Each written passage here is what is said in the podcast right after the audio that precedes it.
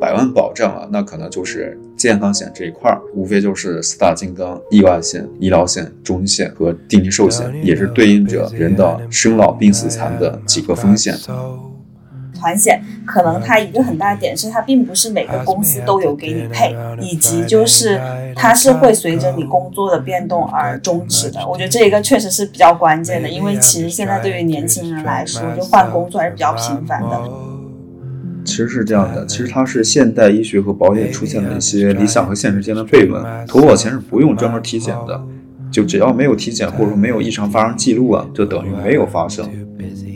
其实你现在作为家庭的更主要的经济支柱，你应该优先把自己的保障配齐，相当于你用这种比较小的杠杆去给你换得一个比较风险的这种呃抵抗能力，然后你再去帮你的父母和你的小孩去配置这样的保险。在前途未知的职场轨道以外，寻找野路子的搞钱旷野，希望陪一部分爱折腾的年轻人先搞到一百万。欢迎收听满地找钱，我是本次的轮值主播四子妹妹。呃，今天非常荣幸呢，邀请了我们第五期的嘉宾 Zima 哥返场。上次有跟他一起聊了聊，他通过玩转保险，然后在五年期间收入翻二十倍的职场打怪升级之路啊。然后当时就受到了大家非常多的喜爱，然后也有很多听友在我们的听友群里面就有去咨询子君哥关于保险的一些信息啊。然后我们也是在。大家的这种热烈的响应下，然后邀请到了子君哥来帮我们呢，在对保险行业的一些产品啊，以及整体的一些年轻人怎么配置的思路做一个简单的这个介绍。然后让我们先欢迎子君哥。大家好，呃，感谢四字妹妹令的邀请，我是王子君 Zima，是一位采取只工作不上班，然后通过内容获客的方式这么来做业务的保险经纪人。我刚刚听到这个只工作不上班，我现在内心有非常浓烈的羡慕，因为我知道现在子君哥人不在深圳，是吧？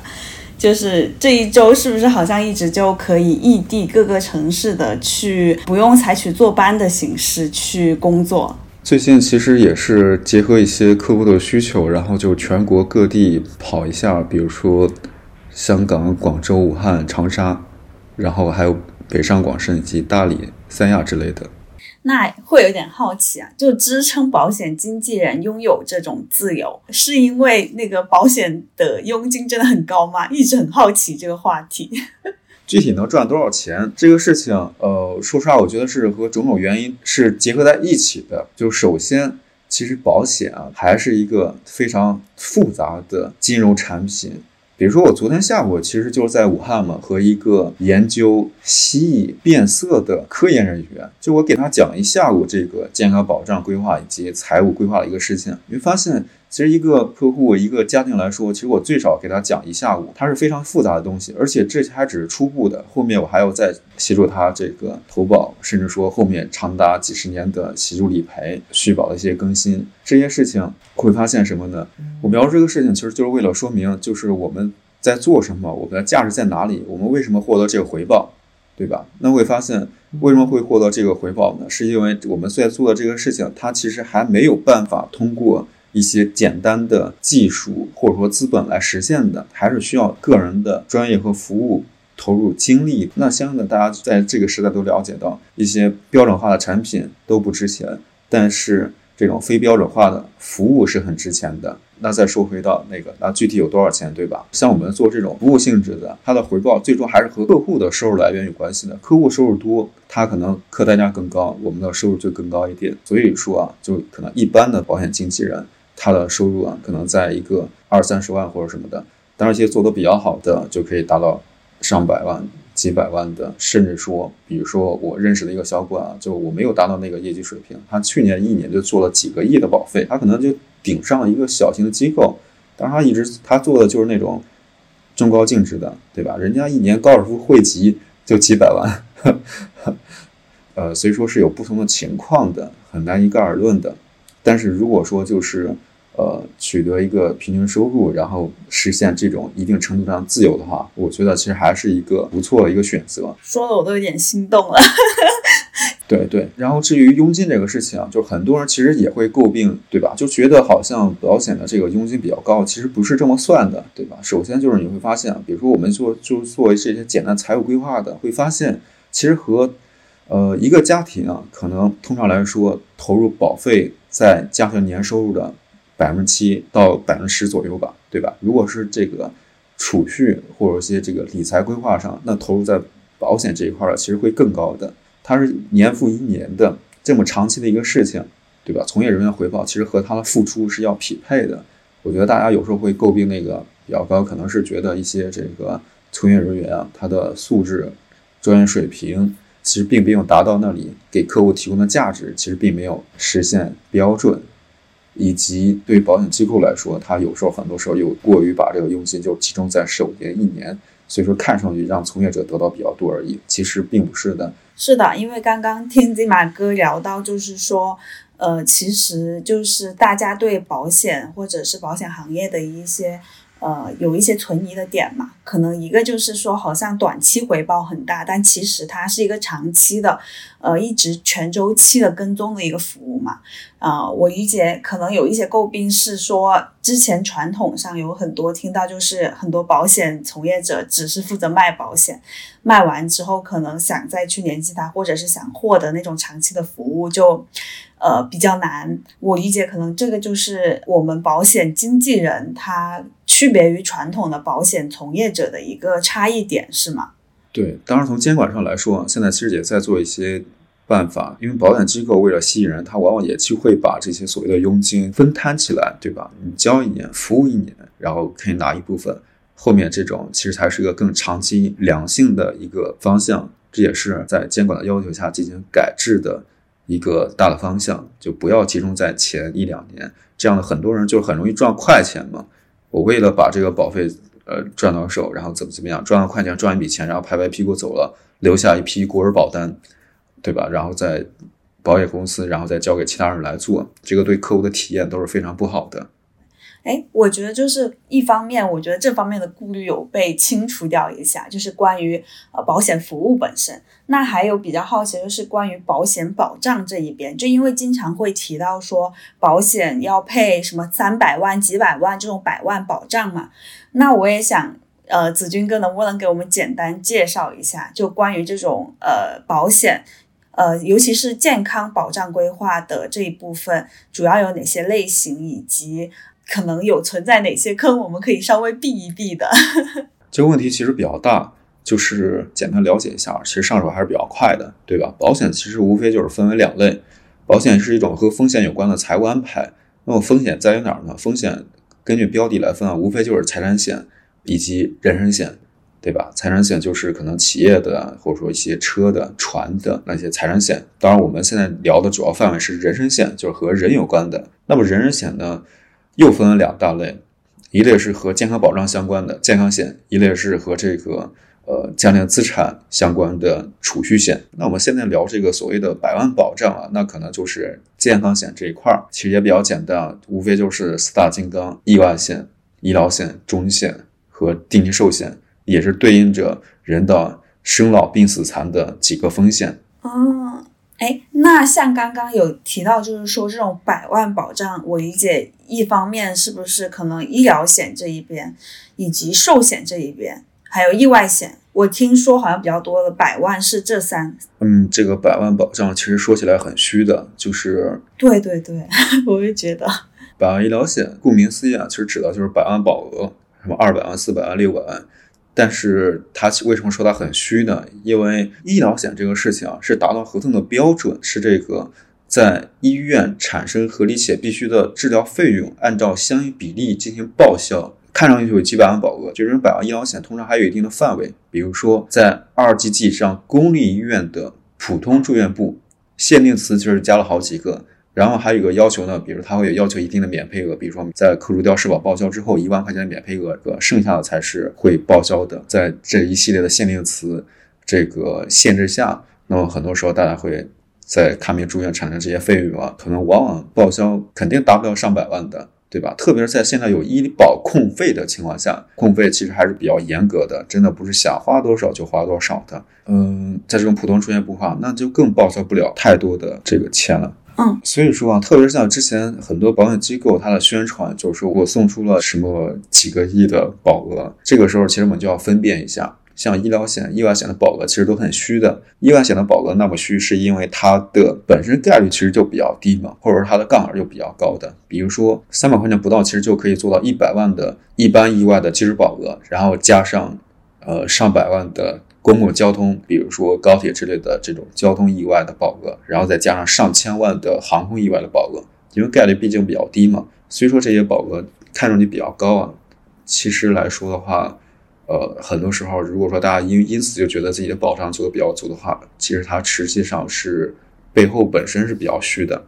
嗯，因为刚刚有听金马哥说到，就是百万医疗险，它有很多限定条件，以及呃，他其实想获得所谓的真正的百万保障，也是相对于比较难的。那也会引发一个问题啊，就是那在我们其实年轻人，尤其是呃在北上广的年轻人来说，他。呃，其实首先都是有社保、医保的，其次呢，有些公司可能还配置了这种团险，再加上现在各地又有比较有名的这种惠民保嘛。那在这些情况下，那个百万医疗还有没有必要配置呢？如果配置的话，有哪些需要注意的？这里可以帮我们分享一下吗？明白，就是刚才有提到两个点啊，第一个点就是。企业团险，对吧？嗯，企业团险其实发展的一个很大的、很重要的一个方向。那会发现什么呢？交社保五险一金的不一定是好公司，但是不交社保五险一金的一定不是好公司。是。那说回来啊，交企业团险补充医疗的这种公司，一般其实还都是不错的。这种单位就可能超过市面上就是大多数人的这个工作单位了。呃，但是呢，那我也说一个，就是在我见了那么多的这个。客户的在公司买的补充医疗险团险的这个案例里面，普遍的其实保障额度都是不高的，都会出现我们刚刚说的那种情况，甚至说一住院的保额一般来说很多都不高的，可能它这种企业团险一个唯一的，我觉得一个主要优点就是它不问健康告知，对吧？我们是作为一个团体一起投保的啊。对吧？那你如果说自己去买一些一般的百万医疗险或者中高的医疗险的话，会问到过去一两年的体检异常啊，或者说有没有结节肌瘤囊肿之类的，对吧？但是像这种补充医疗险，它的缺点或者不足，就是大家可能要翻看一下，了解一下它具体保障什么，以及它的具体保额是多少。嗯，对。还有一个就是，呃，在现在这个其实大家变动工作是比较频繁的，如果说工作变动或者说呃离职了。其实之前买的这种企业团险都是会中断的，所以说自己做好一份长期的医疗险的保障还是比较重要的。嗯，对，刚刚提到第二点就是说各地啊政府推出的这种惠民保啊，其实这样的惠民保其实本身也是保险公司的产品。那像这种惠民保其实只是找各地的政府背书一下，它本质上是一种对社保的补充，但是会发现它的特点就是它也不问健康告知。对吧？就相当于投保门槛放的比较低一点，很多年纪比较大的，或者说各种身体情况比较多的，一般医疗险都买不到的，那就可以买这种惠民保。然后这种惠民保呢，还有一个特点就是它的免赔额往往是更高的。比如说我刚刚说，一般医疗险免赔额就一万块钱，超过一万块钱，剩下的基本上大差不差都可以报销了。但是像这种惠民保啊，有的我看了很多产品都是分社保内外。社保内有一两万的免赔额，社保外也有一两万的免赔额，所以说它的免赔额是非常高的。然后报销比例呢，一般来说也不是百分百，也是百分之七十、百分之八十，甚至说百分之六十。通常来说，适用的人群就是年纪比较大、身体毛病比较多，对吧？这种产品优点还有就是价格比较便宜，那没有太高的一些支付能力，可能几十块钱，就像买杯奶茶，他觉得成本就很低嘛。买杯奶茶或者买两杯奶茶价格就可以买这个惠民保。那回到我们最后这个问题的终点，就是说，如果说有条件买一份百万医疗险，其实基本上就可以把这个企业团险或者说这个惠民保就覆盖了。比如说我今年三十岁啊，我们这个年纪其实买这种百万医疗险都是很便宜的。我们刚才也说了，这个很多这个百万医疗险它保额比较虚啊，它的一些不足的一些地方。但是刚工作或者说还没有工作，比如在学校里面，其实花个二三百块钱。买个这种一般的百万医疗险，做一个兜底的作用，去覆盖那种概率很小，但是一旦发生损失比较大的那种高额的报销这种风险啊，其实很划算的，性价比特别高的。就是刚刚听 Z 马哥在介绍团险、惠民保，还有就是百万医疗这三者中的区别嘛。就是我在这边就是在疯狂做笔记，因为首先我觉得抓到比较关键的点就是像团险，可能它一个很大的点是它并不是每个公司都有给你配，所以其实它是覆盖较少数群体的，以及就是。它是会随着你工作的变动而终止的，我觉得这一个确实是比较关键的，因为其实现在对于年轻人来说，就换工作还是比较频繁的，所以我觉得可能团险这一个更多的是可以作为我们个人保障的补充，就是有则就是更好嘛，没有的话可能也没有那么关键。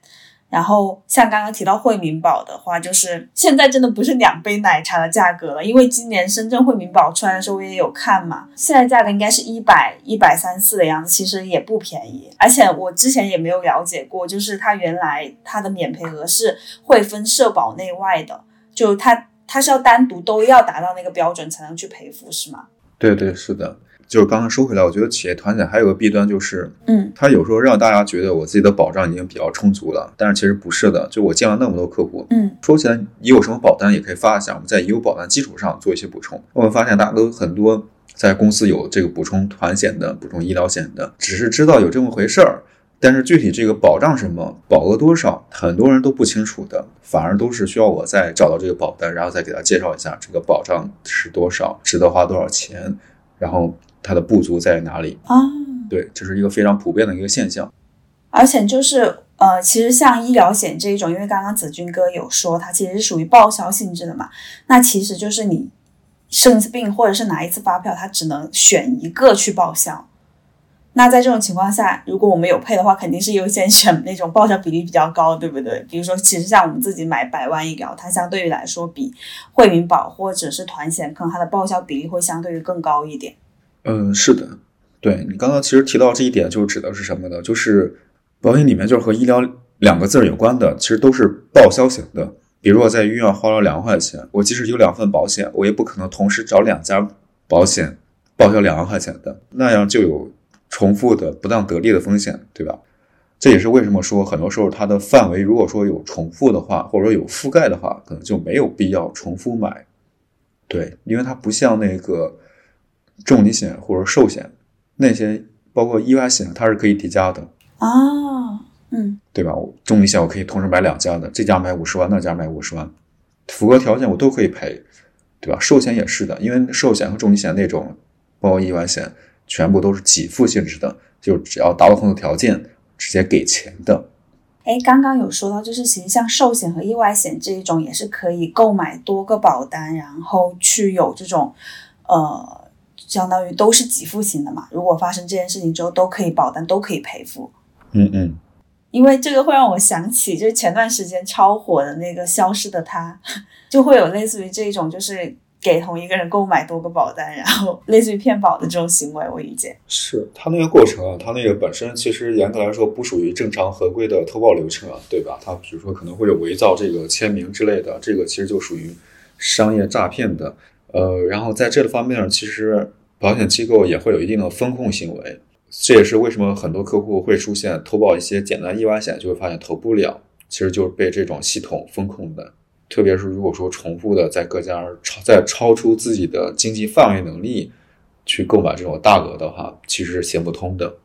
对，也不是想买多少就买多少的啊。了解，哎，那就是再回到刚刚那个嘛，就是比如说我们年轻人来说，就其实我们主要关心这两个话题，一个是该给自己买什么保险，以及先买什么保险；另一个的话就是我们需要给家人或者是长辈买什么保险。嗯嗯，优先级的考虑还是比较重要的。呃，其实也很简单，对吧？我我们说的人人险啊，健康险、储蓄险，那肯定是先把健康险买好，然后再买储蓄险，对吧？我们先把自己活着的健康的保障做好。然后再考虑自己的钱储蓄增值之类的，毕竟我们本身其实人人险啊，本身保的就是人力资本嘛，那肯定是这个人我们越赚钱，其实本身就代表着越值钱。这个健康险需要的保额和保障是越高的。那再回到年轻人啊，年轻人我们可能通常说的是三十岁之前的。投保顺序，呃，其实一般来说，也就是我们刚才说的顺序啊，意外险、医疗险、重疾险、定期寿险，它这个顺序本身其实就带有一定的杠杆的顺序。因为前面的意外险对吧，几百块钱，嗯，医疗险百万医疗险几百块钱，终端医疗险上千块钱，千元左右吧，其实也不贵，就可以覆盖到国际部、特需部的。嗯，那重疾险的话，可能根据大家的这个需求啊，从几千到上万块钱都有的，呃，所以说它会出现一个顺序的情况。那定期寿险其实主要覆盖着这个给一家之主，这个或者说成家立业了，车贷、房贷，上有老下有小这样的人，他这个定期寿险的这个作用会比较大一点，所以说会有这样的一个顺序。那刚毕业的，对吧？可能如果说还没什么工作收入的，那就先买点意外险和医疗险呗，对吧？一千块钱以内，这个搞定了。那工作个一两年，收入逐渐增加了，呃，然后也一点储蓄了，然后这个工作的收入，如果说一旦罹患重疾啊，这个工作的收入损失会比较大一点，对吧？我们再补充一下这个重疾险。啊，后面随着收入增长，比如说我最开始买的单子赔的重疾险，或者说买了五十万其实保额的，随着能力的增长还是比较快的。其实大家很多时候工作几年之后，成为各个公司的一条线的，比如说负责人或者说中庸支柱，呃，收入的翻倍增长，需要的保额当然也是更高的。所以说这个时候可能会出现，对吧？重疾险我怎么再加保一点，然后这个定期寿险怎么补充一下？其实它是这样的一个顺序，或者说就是现在一些社保养老啊，对大家来说啊，往往是不够的，再补充一些养老的这一部分，也是一个常见的需求。这种个人养老金啊，也是大家比较喜欢的一个选择。那至于说和家里老人呢，一般来说五六十岁以上，其实主要的补充的话就是意外险和医疗险就够了，重疾险就不需要了，因为重疾险对他们来说买的话是比较贵的。那说回到那个定金寿险的话，家里老人其实他也不承担这个。对吧？孩子都已经工作了，自己有收入了，我的车贷、房贷已经还的差不多了，嗯，我已经不再是这个家庭的这个主要经济支柱了，对吧？所以说，定期寿险其实往往来说对老人来说也没啥需求。刚刚听子君哥描述，就是给自己配置保险和家里长辈配置保险的时候，会让我想起，就是在飞机的时候。做那个安全告知教育的时候，都会说先保护好自己，再去保护你同行的老人和小孩。就是相当于，我觉得其实和保险的思路也会有点一致。就是其实你现在作为家庭的更主要的经济支柱或者是经济来源，你应该优先把自己的保障配齐，相当于你用这种比较小的杠杆去给你换得一个比较风险的这种呃抵抗能力，然后你再去帮你的父母和你的小孩去配置这样的保险，而不是像我刚开始买保险也是，我当时都没有想到，觉得我很年轻，我为什么需要保险？我想的都是说我。爸妈应该给他们配什么保险？就我会发现，他其实和我们年轻人常规的认知会有点差异在。是这个很常见，因为很多人首次来咨询，往往就是对吧？觉得父母年纪比较大了，这个未来的这个风险怎么分散一下，或者说，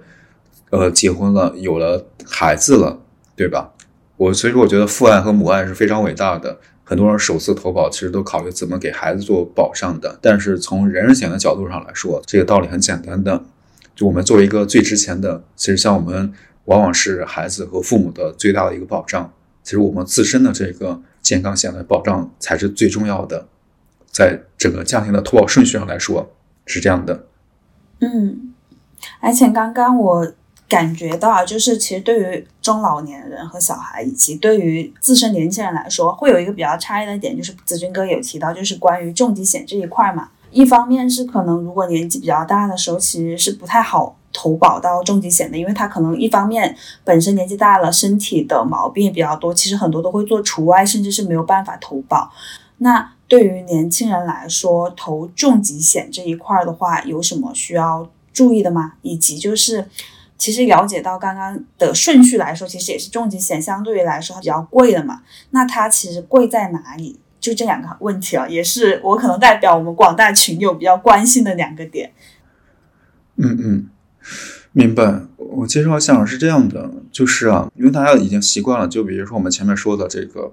意外险、医疗险啊，你看意外险上动不动上百万的保额，医疗险动不动几百万的保额，然后人家只需要几百块钱，那我们再回头看重疾险啊，就发现五十万基础保额，然后动不动几千块钱，一年交个几上万块钱。咋回事啊？这个对吧？重疾险凭啥这么贵？对，呃，其实背后里面有很多去解释成本。一个是首先那种百万医疗险啊，它是这种短期的嘛，它的保费是会上涨的。呃，这就是一个交费方式和保障期间的区别。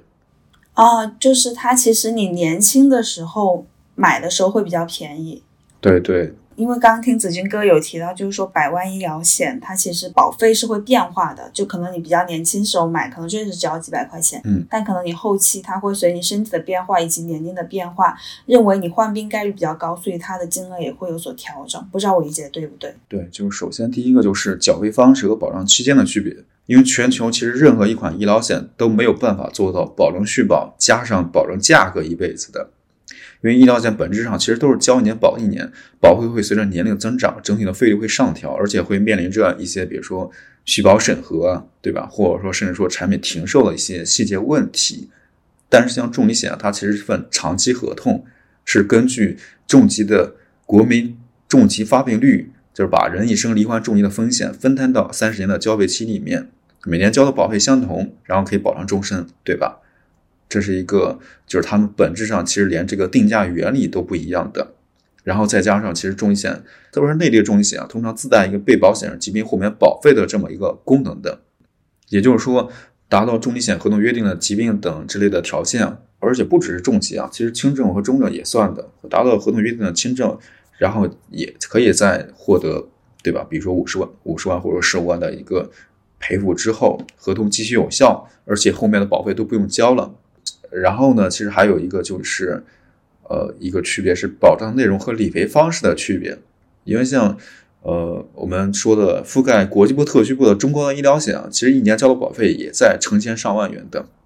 那百万医疗险，年轻人只需要几百块钱的保费，看上去保额也比较高。但是因为它其实它对花出去的医疗费用按照相应比例报销嘛，而且现在医院范围其实，在普通志愿部，其实往往来说，其实根本达不到百万的一个保额的。这也是为什么，其实之前各家的百万医疗险是都是纷纷从什么二百万保额，然后涨到四百万，涨到六百万。其实这时候监管反而站出来，就是警告大家不要用虚高的保额误导消费者，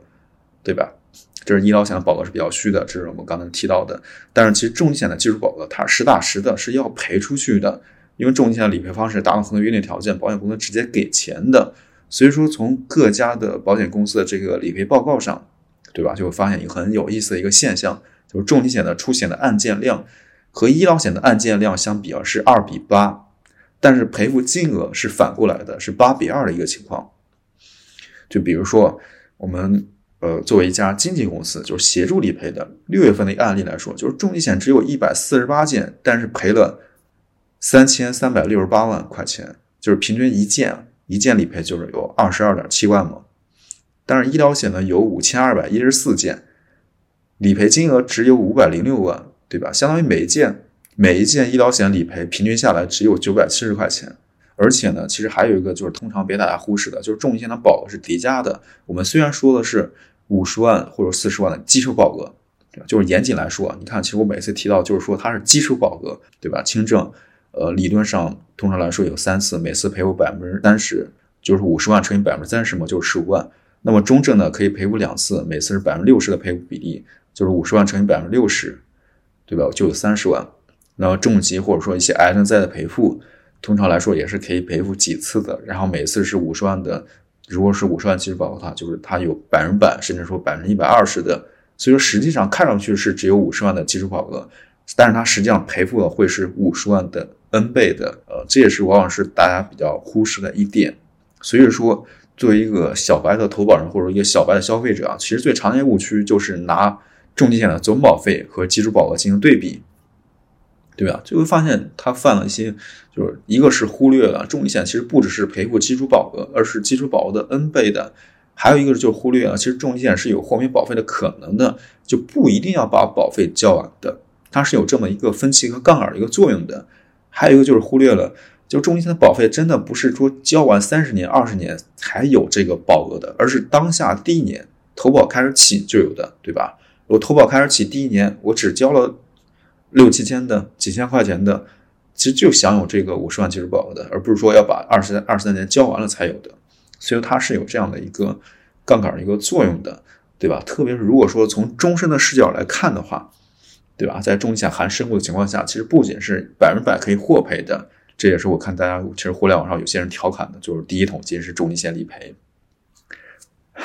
就是怎么快速达到五十万或者一百万的？有的人开玩笑，当然，当然这可能也是一些个例。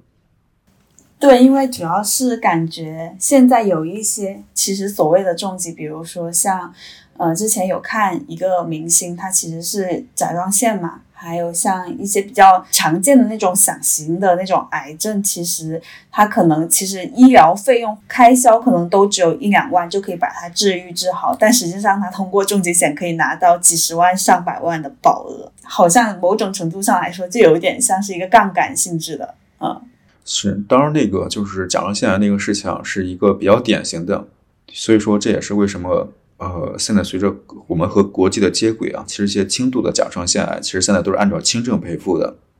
只有一些重度的甲状腺癌才是按照重疾百分百赔付的。对，就是过去可能大家很多时候真的是薅羊毛占便宜哦，所以他会去分这种阶梯性的。是是，但是在过去大家确实，比如说二零二一年在这个重疾理赔定义。下来之前，现在大家投保那些重疾险啊，那些无论是轻度的还是重度的甲状腺，往往都是按照那个重疾百分百赔付的，那个对大家来说可能就是比较就是占便宜了。不过这个杠杆作用，我觉得其实还是一个比较重要的。这也是为什么就是和有些小白以为的，就是说有钱人不需要健康险，其实不一样的。有钱人也会投保重疾险的。比如说我们其实就接触和了解，比如说浙江有位重疾险保额首付。就是每年其实花四十万保费买两千万的保额，因为他其实买的不仅是这个所谓的，大家很多人买这个重疾险是因为考虑的是收入损失的风险，罹患重疾之后我可以安心休养几年，然后这笔钱保险公司给，但其实他这种买有钱人买的其实是一个优质的金融杠杆和风险对冲，对吧？就我用来守护这个家庭的核心资产，不至于说像大家说的，我遇到什么情况，我去呃卖房，我去。卖股票、基金之类的，对吧？不用折损变卖的，有这个杠杆可以用的，为什么不用呢？呃，包括其实我也遇到一些客户，对吧？他其实也觉得自己挺健康的，那他有时候其实会考虑那种带分红性质的那种重疾险，那可能就是对吧？比如说六十岁或者六十五岁这款保单里面的现金价值，其实就已经是他当时已交保费的三倍了，对吧？其实重疾险不理赔。他通过退保也可以拿到这个三倍的已交保费的这样的一个功能的。哦，那还有就是刚刚听子君哥有提到，就是说重疾它其实有这种分红性质的嘛。那对于那种没有分红性质的那种重疾来说，如果比如说我其实也交了二三十年保费，然后我也没有患病，那这个是相当于它是直接打水漂了呢，还是说，呃，它其实本身也还是有一些现金价值，只是可能没有跑赢通胀，只是和你之前的保费差不多呢？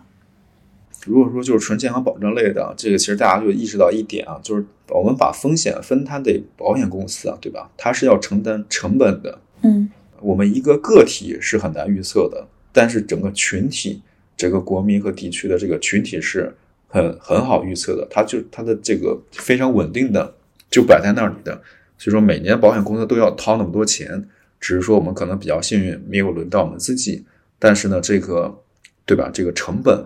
我们本身买的是一个风险产品，那这个成本其实还是要掏的。所以说，其实无论是出险还是没有出险，其实不存在说保费打水漂这回事儿。嗯，对。那如果说就是呃没有那种分红性质的，那其实保单确实重疾险保单它确实也存在一定的现金价值。不过一般来说，我不会建议客户啊这么在意这个事情的。一般来说，重疾险我们比如说买的是保终身的，呃含身故的话，即使无疾而终的话，其实也会拿到这个。比如说五十万基础保额的，那现在在这种互联网保险的情况下，很多情况大家也可以选择那种不含身故的。不含身故的话，保费可以便宜个百分之二三十啊，对吧？那大家也要接受这个一年交个这个保费呢，有可能，比如说在无疾而终的情况下，在没有达到合同约定的条款，对吧？我们不每不是每个人都按照条款生病的，那也许这款买的重疾险就赔不了，就是纯粹的消费型的，这种很便宜啊。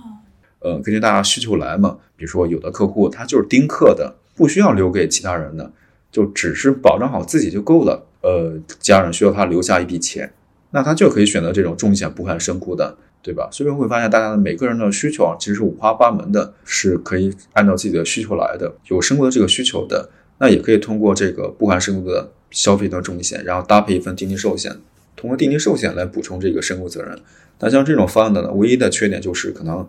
呃，定期寿险到期之后，六十岁之后，六十五岁之后没有这个身故保障了，但是它相对也比较便宜嘛。也是可以满足一部分这个用户群体的需求的。对，大概是这样的。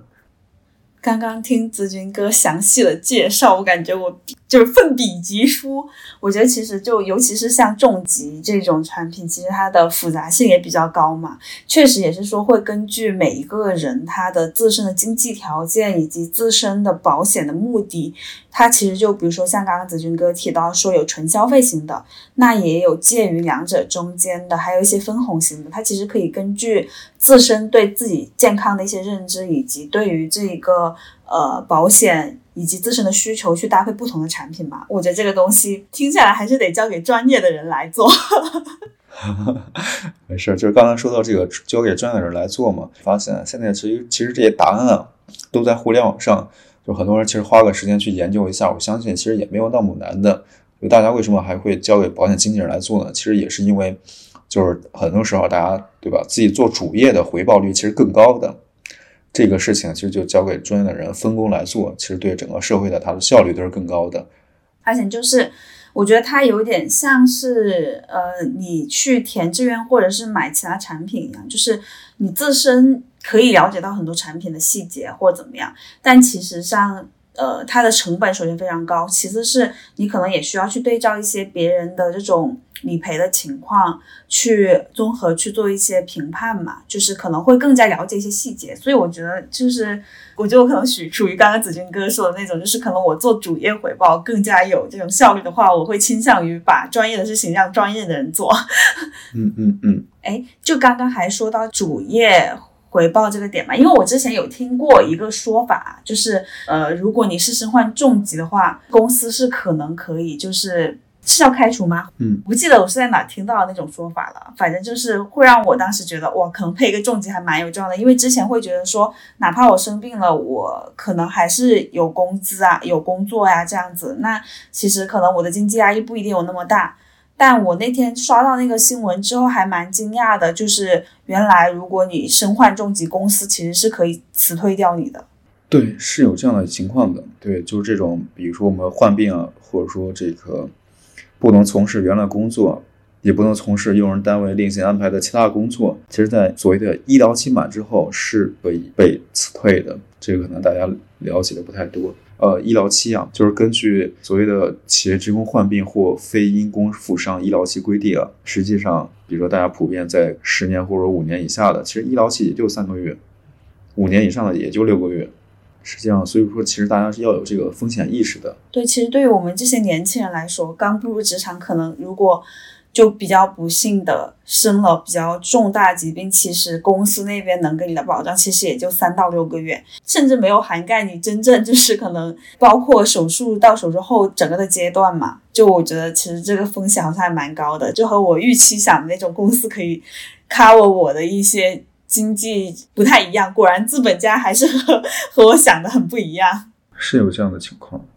那其实感觉这样子就有点像是，呃，医疗险它配置的一个原因，就是说它是能让你有的治嘛，能让你去治病这样子。那刚刚听子君哥说到重疾险，它作为一个给付型的产品来说，听上去好像它更多的是让你治得好，以及能够去让你长期的这种经济有一个稳定的支出嘛。比如说所谓的开销其实是几几万块钱，这个手术 over 了，但其实你。长期导致的，比如说你丢失工作带来的这种经济压力，以及你后面的术后恢复，还有可能更长期的，比如说你之后影响到了你的一些正常工作或者生活的一些代价，它其实是重疾险会让你这个生活质量会有一定的保障。不知道我这么理解是不是对的？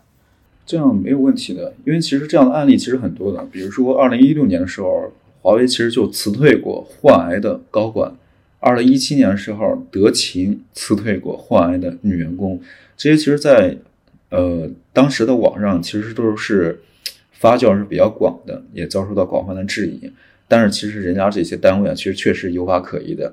这个东西就是根据劳动法第二十六条、劳动合同法第四十条，对吧？就我们刚刚说的，其实在这个如果说不能胜任啊，在过了医疗期满之后，是可以解除劳动合同的。所以说，一旦医疗期满被解除用工合同之后，像我们收入和社保其实都是面临中断的风险。这种情况下，如果说还需要家人腾出时间来照顾病人的话，其实进一步会对吧？家庭收入就更少了。对，包括甚至说体制内的，其实也是一样的。比如说兰州交通大学博文学的老师叫刘玲丽，然后二零一五年治治疗癌症的时候就被学校以旷工为由开除，而且在一审和二审法院都判定开除决定无效的情况下，这个学院仍然迟迟就是不履行法院的判决，直到这个老师去世，对吧？这个其实就是非常一些非常真实的。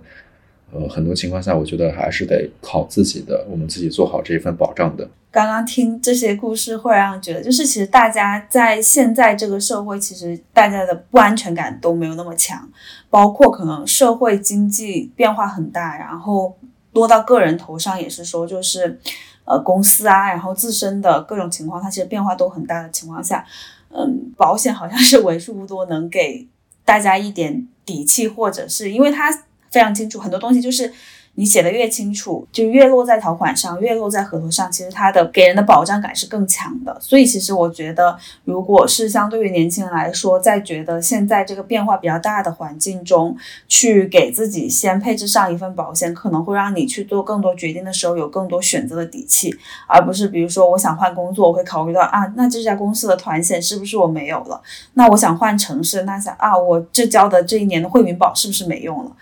那比如说生病，就是啊，我现在只是覆盖我的医疗费，但我之后找工作或者是我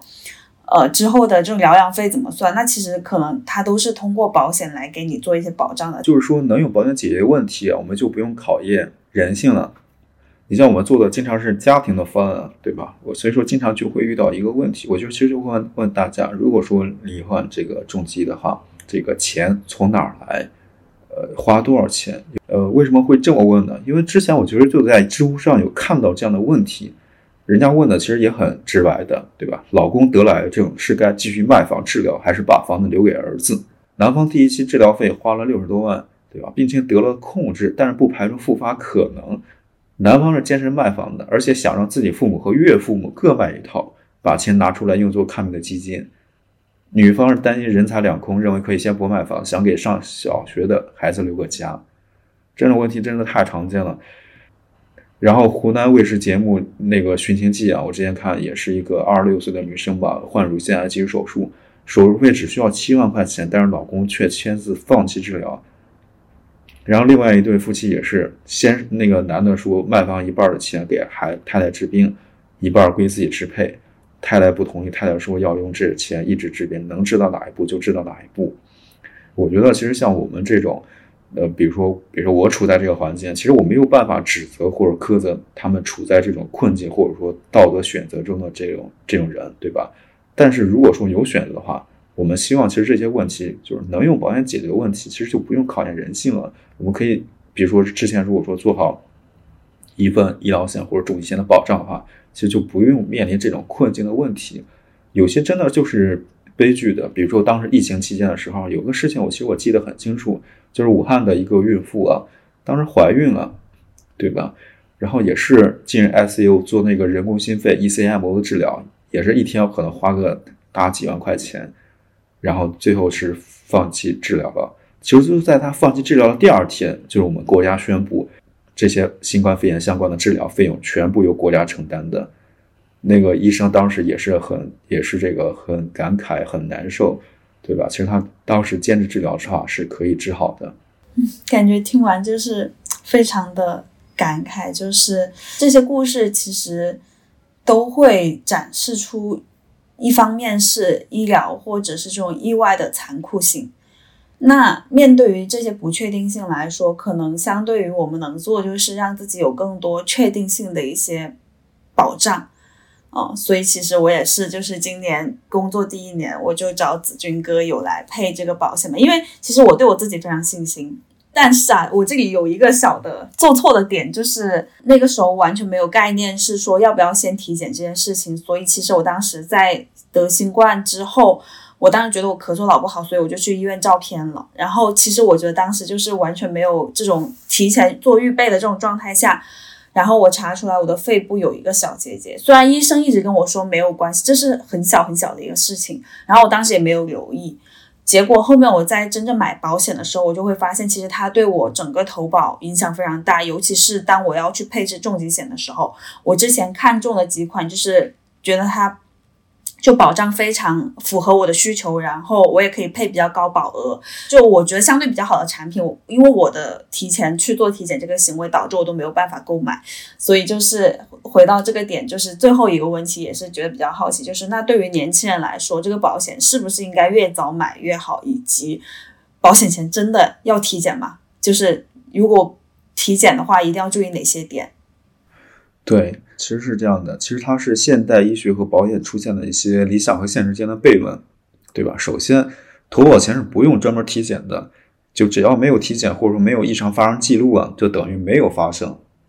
对吧？就很多时候大家觉得，呃，什么我高血压，对吧？但是实际上可能只是血压升高而已，有也没有留下记录的。对于投保来说，就等于没有发生。那如果说有之前有异常记录的话，对吧？比如说有结节进入囊肿之类的。那么可能，那这个时候再去投保，就往往会除外的。什么时候就投不了吗？除外指的就是这个部位之后都不再保障了，对吧？呃，那再说回来，就是即使有异常记录啊，其实也不用专门体检。就比如说甲状腺结节，那对保险公司来说，往往就需要一个近半年内的专项复查分期报告就行。现在的这个检查其实非常发达的，对吧？再检查出其他什么异常，那可能又要被除外，或者说可能又买不了。所以说啊。呃，投保和体检这个事情啊，其实一般来说是投保之后过了等待期再体检。比如说医疗险等待期三十天或者九十天，重疾险等待期一百八十天，这个等待期内确诊的疾病也是免责的。就等待期这个概念，其实它往往是一个非常，呃，对保险公司来说是一个非常简单的、成本比较低的一个筛选门槛，就是把那些恶意的投保人筛选出去，对吧？当然也其实也是对善意的投保人进行一个保护。所以说，呃，像大家。对吧？年年体检、注重健康的都市白领，和这个身在老家一年一年一大把年纪从来没体检过父母相比啊，其实对保险公司来说，反而是可能一大把年纪从来没体检过的父母投保反而更容易一点。当然，现在可能也会有些把关的，就比如说现在很多一些医疗险产品，如果是五十五岁以上的，这个还也需要递交体检报告的，对吧？那如果说这个五十五岁以上，然后没怎么体检过。其实我会帮他选择另外一些产品，另外一些可以直接投的产品，这是一个影响的维度。所以说，像我之前其实，在呃，胡润百富、淘宝实财经自媒体啊工作的时候，其实每逢体检，真的我们整个保险部门都是纷纷推迟体检的，就非常一个集体现象，对吧？其实其实往往就是要么就是没还没投保，要么就是刚投保还没度过等待期。呃，所以说就是其他部门，其他什么做基金、房产、理财的其他部门都知道了，就是投保前不要体检。对，然后我觉得这一点啊，其实也是和很多人想象不一样，就是其实因为我们如果说人对人身险里面，如果说是做医疗险、重疾险这种和身体情况关系非常密切的，其实我们这种保险经纪人日常主要工作内容之一啊，其实看体检报告和病历啊，真的。对吧？我们看的，特别是些节点比较忙的时候，我觉得我们看的体检报告，我觉得和可能赶上门诊医生也差不多了。就每天都是和这个结节进入囊肿啊，什么 CT、TCT、HPV，什么复查碎诊之类的名词打交道的。然后你在我在我的聊天记录、聊天窗口里面搜下结节，可以弹出来数百条 记录的。我我记得我当时配的时候，一开始完全没有想起来结节这回事儿。我都打算已经买另外一款产品了，然后在做告知的时候，突然想起来，哎，我好像有这个，然后我赶紧跟当时呃负责对接我的小助理艳丽去说这件事情嘛，然后我们又把去医院的那个检查报告拿出来，然后去上传人工复审，然后最后发现投不了。对，就是我觉得确实这这一块可能也是，就是保险经纪人能帮你去做一些规避和一些，就是他更有经验嘛，知道这个事情的。严重性，然后当时我觉得也比较感动，就是燕妮她在很快的时间内迅速帮我了解到，在我这种，呃有肺结节而且非常小的这种情况下可以投保的其他产品，就帮我快速做这种可替代的事情。我觉得这一方面也是当时非常感谢的一个点。是燕妮是我保险学专业的学妹，然后对产品核保其实经验都比较丰富的，非常专业，真的。呃，这也是就是现在啊。一个普遍的情况就是，当下真的健健康康，然后可以直接过健康告知的这些人啊，其实很少的。比如说，如果客户三十岁或者四十岁过来跟我说很健康没毛病，其实我都是不信的，这种往往拿过来体检报告一看，就是对保险公司来说要考虑的，投保来说要考虑异常，其实是很多的。这里面我觉得其实要补充介绍一下，就是临床医学，就我们在医院看医生或者看体检的那个临床医学和我们要投保的核保医学其实有很大差别的，对吧？因为医生医院啊，他考虑的是当下的现在影响不影响我们的生活工作，对吧？这个就够了。他如果说后面的真的看病什么的，那个花的钱又他又不需要医院又不需要掏钱，对吧？但是保险公司在后面是要掏钱的，所以说他考，而且要考虑的是未来出险的可能性的。这是为什么很多一些医生会觉得这个对吧？呃，什么心电图异常或者说几节悸动当中之类的没毛没毛病，然后每半年或者一年复查一次就行。但是保险公司可能会比较在意一点，他需要一个对吧？比如说这时候你如果说来投保的话，那我需要。确实本身也不是什么大毛病，也是很常见的。但是我需要了解一下你最近的，对吧？近半年的复查分析，这是一个比较常见的，就是临床医学和核保医学的一些呃区别。这也是其实我们解释比较多的一个地方。嗯，它逻辑不一样。其实理赔啊，就是我们能成功拿到钱、成功理赔啊，这个东西其实不是保险公司说了算的，是这个我们在医院的这个记录以及。呃，条款说了算的，对，就是你看，只要我们投保的时候符合健康告知，嗯，你像刚才思思妹妹另英提到的一种情况，是过去线下或者说网上的一些投保经常发生理赔纠纷的原因之一，就是没有注意这个健康告知，就直接投了，对吧？那投保时候就不符合健康告知，那理赔的时候就可能会发生这种理赔纠纷，因为我们和保险公司的认知不一样。对吧？那保险公司可能也会觉得自己比较委屈的，所以说我们很多时候在投保前做的工作，其实就是协助投保、协助把关这个健康告知，这是常见的一部分工作内容。那我们只要在投保时候符合健康告知，在理赔的时候符合条款，对吧？那该赔的他其实是要赔的。那些重，比如说重疾险理赔定义，也不是保险公司说了算的，也是，呃，重疾险理赔定义里面二十八种高发重疾占理赔百分之七八十的这种最高发的二十八种重疾是。重疾理赔定义统一约定的，然后这个重疾理赔定义呢，也不是保险公司说了算的，是保险行业协会和医师协会联合制定的。是，然后大家也不用担心，就保险公司什么息赔啊、拒赔啊什么的，因为人家其实也不是靠这个赚钱的。当然说，如果说有这种我认为该赔，然后保险公司不赔，对吧？如果说有遇到这种争议的，比如说我们这块儿打广告环节来了，就是我们经纪公司有这个。专门的协助理赔团队以及长期合作的律师事务所，我们是可以协助索赔的，也会协助这个整理资料的。我们也会有，我们也有一定这种理赔承诺书的，对吧？就是通过我们的投保的话，都可以享受这样的服务的。再补充几句广告时间啊，就是，嗯，好的。我觉得个人觉得保险经纪人这个事情其实是恰饭非常合理的一个事情，对吧？因为同一款保险产品，其实在任何渠道价格都是一样的，你通过保险公司官网买。通过这个银行，通过保险经纪人买，通过这个保险公司 APP 买，其实价格都是一样的。同一款产品，这些费率都是一样的。可能不像日用品，对吧？我们买瓶水在星巴克或者在高铁站，或者在这个旅游区里面，价格都不一样的。但是保险产品在它的同一款产品啊，它的价格、它的费率，其实在精算阶段就已经确认好的，不会说因为我们是经纪人，它就什么，或者因为不同渠道它的有不同价格，有不同的呃费率啊什么不存在的，对吧？所以说，我觉得。通过经纪人投保是件何乐而不为的事情。首先，我们的选择范围是非常广的，比如说我们覆盖有，呃，近百家的保险机构，而且我们在香港有全资的经纪公司，对吧？香港的一些公司我们也都有覆盖。嗯，就是能用保险产品解决问题，对我们来说都不是问题。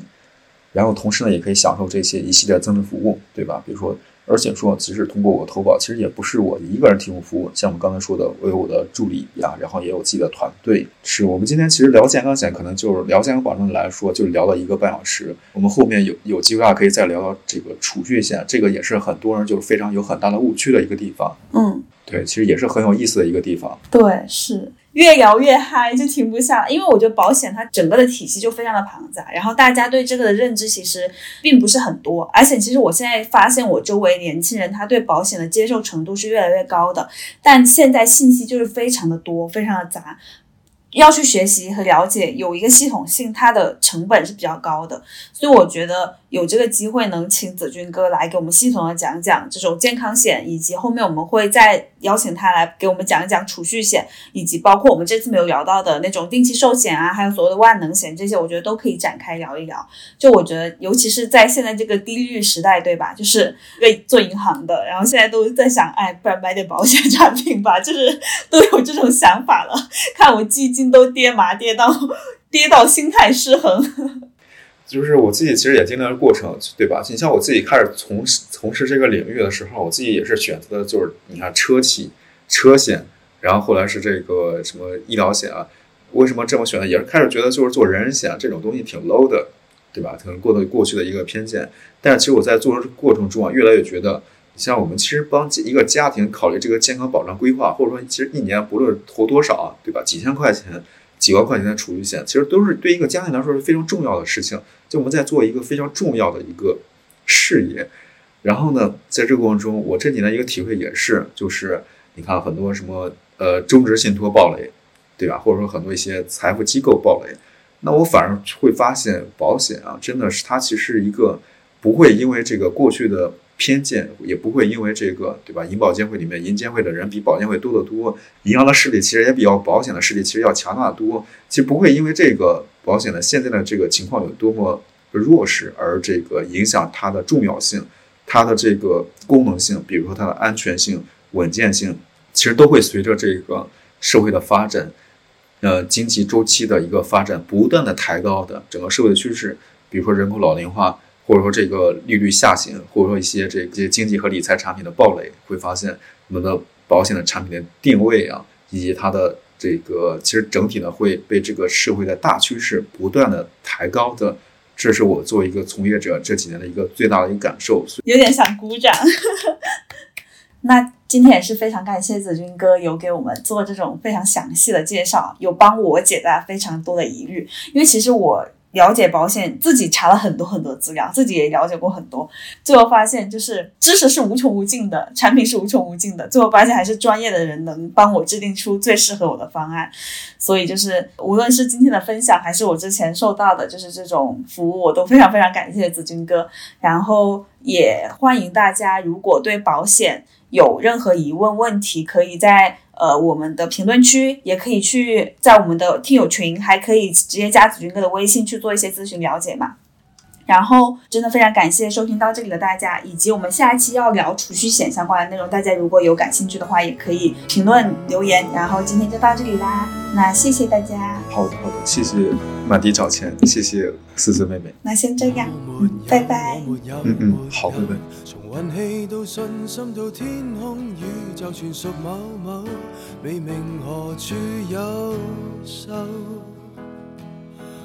我没有，你会有没有？连伴侣也要花费多几倍力才望个够，但仍然难拥有。曾爱惜的总要放手，难接受的又来等候。我爱你，你爱的他都要走，同样犯不着哀求。遗憾够，还要去张开笑口。连梦里也会觉得快乐难求，连泪光都光不过黑夜尽头。不过，不过，我不用难受。像我对你也不敢讲永久，连天都知这琐碎悲哀背后，一切都不算得罕有。